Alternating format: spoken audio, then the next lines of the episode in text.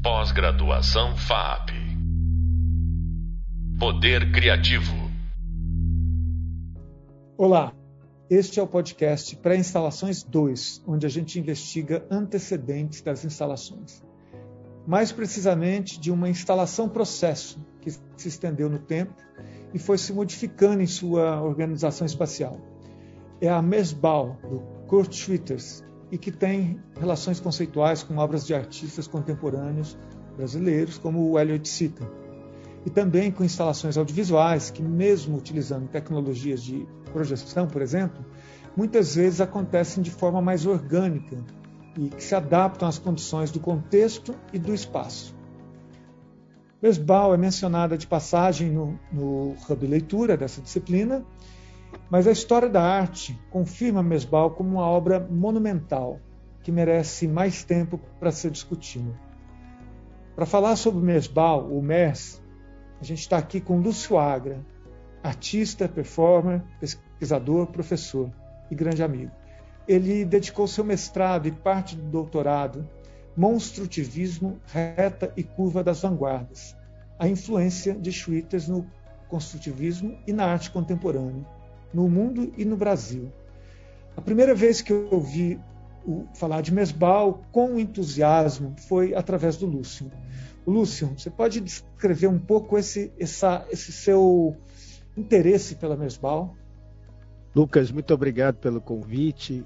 Então, a Mesbal não foi a primeira coisa que eu observei na obra do Kurt Schwitters, que é um artista ligado ao em princípio, ao dadaísmo alemão, mas do qual ele divergiu por conta de uma combinação curiosa que ele fez entre Dada e construtivismo, que eram tendências que se, se contrapunham. Né? É, a Merzbau, na verdade, surgiu no, dentro do trabalho dele numa, no, no, começo como uma construção do que ele chamava é, Catedral da Miséria Erótica, ele era um, um cidadão, uma, uma figura comum, um cidadão comum, né? É, uma vida familiar absolutamente convencional, isso ainda nos inícios da década de 10 na, na Alemanha. É, passou pela Primeira Guerra Mundial com grandes dificuldades e tal, e é, quando ele começa o processo, quando começa o processo de reconstrução da vida alemã, né, na, entre na década de 20, ele então começa a desenvolver o ateliê dele em casa e isso começa com o processo é, tá é, intrinsecamente ligado ao processo da própria arte Merz dele, que foi o nome que ele chamou, é, que ele usou para designar um tipo de produção artística que se valia de todos os recursos disponíveis à volta. Então, se ele achasse um bilhete de metrô, um um pedaço de arame, qualquer objeto ele ia trazendo para casa, incorporando a isso que ele chamou de Catedral da Miséria Erótica. Isso foi crescendo, foi uma, uma, uma coluna, começou como uma coluna que foi crescendo, uma escultura em processo que foi crescendo, e aí conta-se que ele começou a acrescentar outros objetos e chamava os amigos, e acabava os amigos esquecendo alguma coisa na casa dele que ele também incorporava e depois de um certo tempo ele começou a perceber as ligações entre esses objetos que os amigos traziam e começou então a traçar linhas entre esses objetos. Lembrando que isso não é uma coisa incomum na época, porque os surrealistas, por exemplo, fizeram uma exposição com um, um, a galeria inteira cheia de linhas né, que preenchiam toda a galeria. E aí, ao do objeto para o espaço, né, Lúcio? Para o espaço, exatamente. E aí, a partir daí, ele começou a ter a ideia de preencher essas linhas, ou a, a, os caminhos que essas linhas faziam, preencher com gesso. E a partir disso começou então a surgir efetivamente isso dentro do próprio ateliê, que era um cômodo da casa, era uma casa de três andares, que era comum na época, era uma casa burguesa, é, normal, alemã, né, no topo, lá em cima, ele tinha o um ateliê dele e ele começou a preencher num ambiente não muito grande, um cômodo relativamente pequeno, começou a preencher esse ambiente e foi criando o que ele chamou de grotos, né, que é um termo alemão para é, caverninhas, né, ou buracos ou, ou caminhos é, que se bifurcavam dentro dessas cavernas e tal, e aí aquilo foi virando um labirinto. E aí veio a dar na tal famosa Merzbau. Eu conheci pelas fotos primeiro. E aí tem uma coisa interessante isso, nisso, né?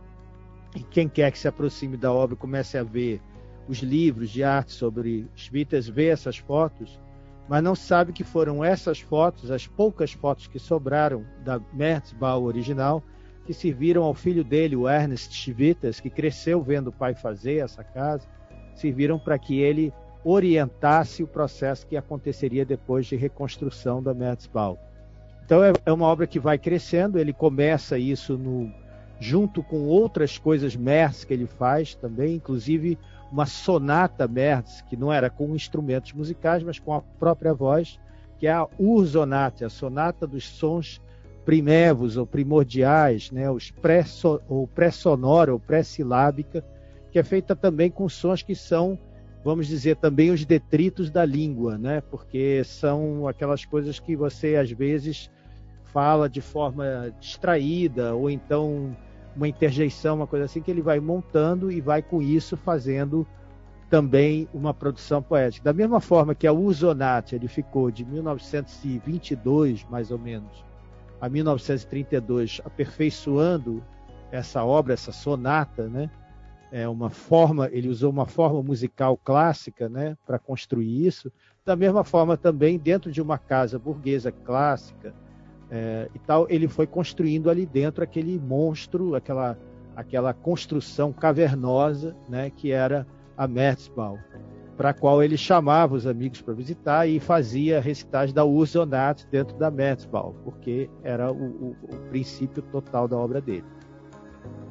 Você fala em monstro, e no seu doutorado mesmo tem esse termo, né? monstrutivismo. Porque Eu... chegava a ser alguma coisa assustadora é. ou, ou, porque era é, como um desdobramento meio disforme das coisas? É um pouco por isso. É, na verdade, o que aconteceu foi que ele escreveu um artigo chamado My, Monst My Merz und My Monstre Merz, um dos vários textos que ele escreveu sobre o Merz, já mais para o final da década de 20. E aí o curador da primeira grande exposição que teve no Santo Jorge Pompidou, Sérgio Lemoine, pegou esse artigo e uh, designou toda uma parte do trabalho dele como a parte do monstrutivismo. Né? O monstrutivismo, o monstrutivismo seria essa, esse híbrido estranho que ele faz entre Dada e construtivismo. Ele gera um, uma terceira possibilidade, que é uma mistura dessas outras, que tem o espírito demolidor do Dada e, ao mesmo tempo, a vontade construtiva e a, e a vamos dizer, a assimetria, os recursos gráficos e tal característicos do, do construtivismo. Com isso, ele até produziu material gráfico para Pelican, para várias empresas da época, não é? Mas a, a Metzbau, que também seguiu esse caminho, né, ela foi sobrevivendo ao tempo até que ele foi obrigado a fugir da Alemanha. E ele teve que abandonar a casa com o, a obra em progresso já bastante avançada. Só ficaram as fotos mesmo. Mas depois Sim. ele, é, só para concluir a história, depois ele no exílio vai construir ainda mais duas Merzbau. E como, como é a sensação? Como, como alguém que só, que só ouviu falar da Mersbal pode, pode se imaginar dentro dela? Bom, é, a reconstrução que foi feita aí pelo Peter Bissiger, né, já há anos atrás, já na, no século XXI, se não me engano, é, que foi feita para o Sprenger Museum, que é o, o, o, museu que abriga lá em Hannover, que é a cidade dos Schwitters, abriga essa, essa reconstrução e que viaja pelo mundo toda vez que tem exposição sobre os chibitas, é uma reconstrução feita com base nas fotos e ele acrescenta um elemento que era um elemento perceptível das pessoas que entravam nesse quarto, que na verdade é um ambiente só, né? que é a, a, incidência da luz. O, o Chivitas era muito preocupado com isso. Então, quando você entra no ambiente, você tem a sensação que você está entrando num lugar que tem muitas possibilidades de caminhos que você tem que se abaixar ou se esticar para poder perceber todos os detalhes, onde você é um lugar é, é, muito múltiplo, né? onde você vai ter muitas coisas que você vai ter que observar e também tem o jogo da luz. Então o Bissinger fez uma solução que é você quando você entra na instalação, você tem um momento em que você vê ela como se fosse de dia e aí um outro momento que é uma troca de luz e você tem a sensação de como era, ela era vista à noite. Isso muda a percepção porque tem jogos de luz e sombra, como são coisas como como se fosse estalactites de caverna, tem determinados momentos que você vê esses, essas protuberâncias, em outros momentos você não vê. Né? Em determinados momentos você vê alguns detalhes e outros não. Tem também o caso, é, é muito observável isso, assim, quando você vê no público brasileiro, eu sempre achei isso muito interessante. Quando essa reconstrução esteve aqui, aí, já no século XXI, lá na Pinacoteca de São Paulo, na exposição que teve do Curtivitas, o público que entrava achava sempre muito divertido, tinha já aquela coisa de brincar dentro do lugar. Já na Alemanha é interessante porque as pessoas entram meio que tateando o lugar e com medo daquilo que pode acontecer ali. Então, eu acho que o Schwitters criou um ambiente que é de estimulação para o pensamento artístico. É um ambiente para você performar, para você fazer coisas ali dentro, para você inventar ali dentro. Né? É um ambiente feito para isso e para é, te estimular, para fazer com que você fique animado com essa situação e pense possibilidades artísticas e tal. É, e eu mesmo é, cheguei a gravar lá nesse ambiente, gravei trechos que eu fazia da performance da Urzonat, do Cultivitas, eu gravei dentro desse ambiente com auxílio lá do nosso grande amigo Rogério Borovic, que me filmou lá fazendo essa leitura. Né? Então, assim, é um ambiente que estimula essa sensação. Você tem a, a a impressão de que você está num ambiente integralmente artístico. Do ponto de vista visual, é alguma coisa com muitas. com, com, com uma ambiência semelhante a você estar tá numa caverna pré-histórica, num, num, num, lugar é, todo coberto de gelo, que tem muitas partes brancas, né? num lugar, num ateliê todo desorganizado e ao mesmo tempo cuidadosamente planejado, né? tem essas correlações possíveis. O Lúcio, o Schwitters aparece também nos escritos do Elliot Sica sobre o Parangolé, junto com, junto com o Mondrian Malevich. É, ele é uma referência fundamental no trabalho do Hélio, né? Comenta, um, comenta isso um pouco para a gente. É, o, o, o Elliot Sica considerava ele um dos artistas de referência dele, junto com o Malevich, com o Mondrian, que você citou. É, o Schwitters era importante para ele justamente por essa questão que o Mário Pedrosa chamou de arte ambiental. Né? Para o Hélio, essa questão era fundamental do artista oferecer um espaço que seja é, preenchido pelo. Isso era uma questão para o Hélio e para a Lígia, né? Que seja preenchido pelo público, né? Que seja ativado pela presença do público, né? Então, quem está dentro do ambiente é que faz esse ambiente acontecer. Esse é o espírito que está por trás, por exemplo, das cosmococas, né? Ou seja, você entra e é você que ativa a obra. A obra em si não existe se não tiver essa presença das pessoas. Né? O espectador, como ele dizia, como um, um criador de situações, né? um participador mesmo do processo da criação.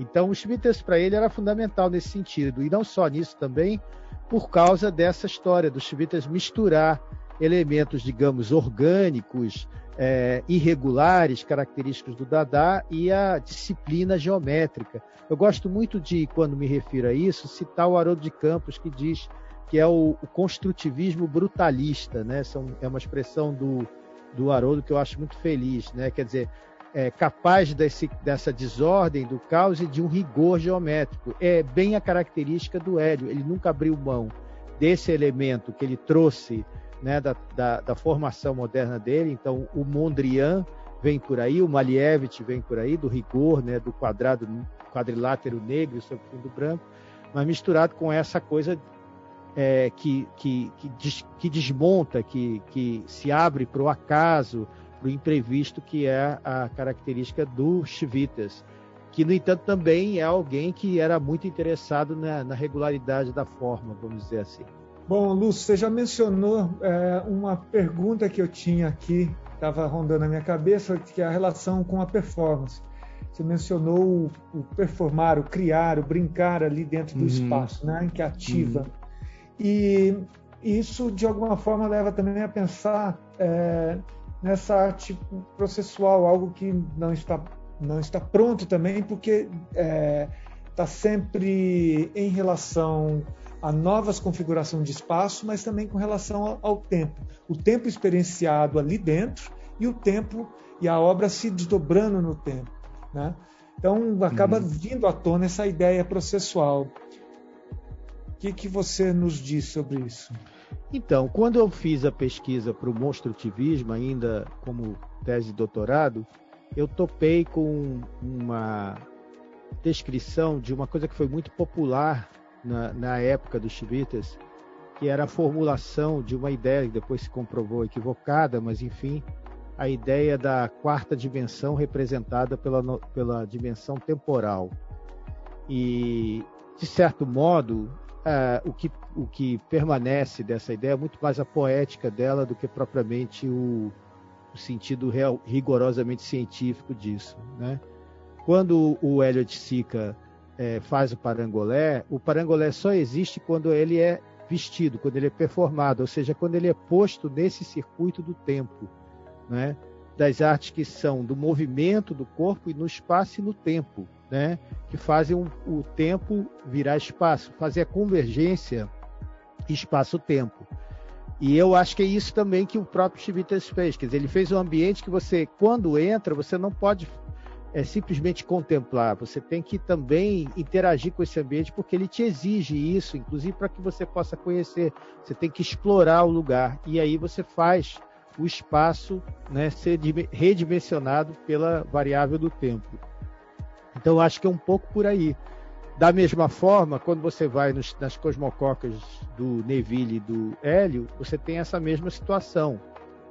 Às vezes você fica num determinado ambiente, é, o tempo se alarga, em outros momentos basta que você fique alguns minutos para você fruir aquela, aquela experiência, né? Então, e ao mesmo tempo o próprio ambiente vai se reconfigurando a partir desses tempos despendidos dentro deles, né? Então, é, isso na verdade é algo que está presente, que é o que o Hélio sacou, né? Está presente em todas as manifestações populares, no desfile da escola de samba e tudo, né? Quer dizer, é, numa determinada época que não era possível é, é, conter né, o tempo no desfile da escola de samba, isso estourava e, e, e se rompia e tudo, porque é uma outra, é, constrói-se uma outra temporalidade também. E o Hélio adorava esse tipo de coisa.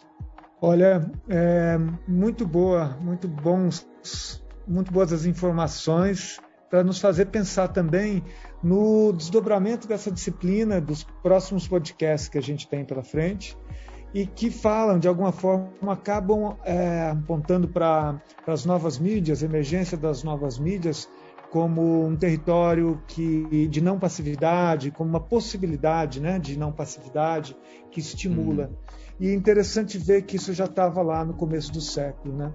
É, Lúcio, nosso, nosso tempo está finalizando. Eu queria te agradecer muito essa emprestar toda essa sua experiência e conhecimento aqui para o podcast Pré-Instalações 2.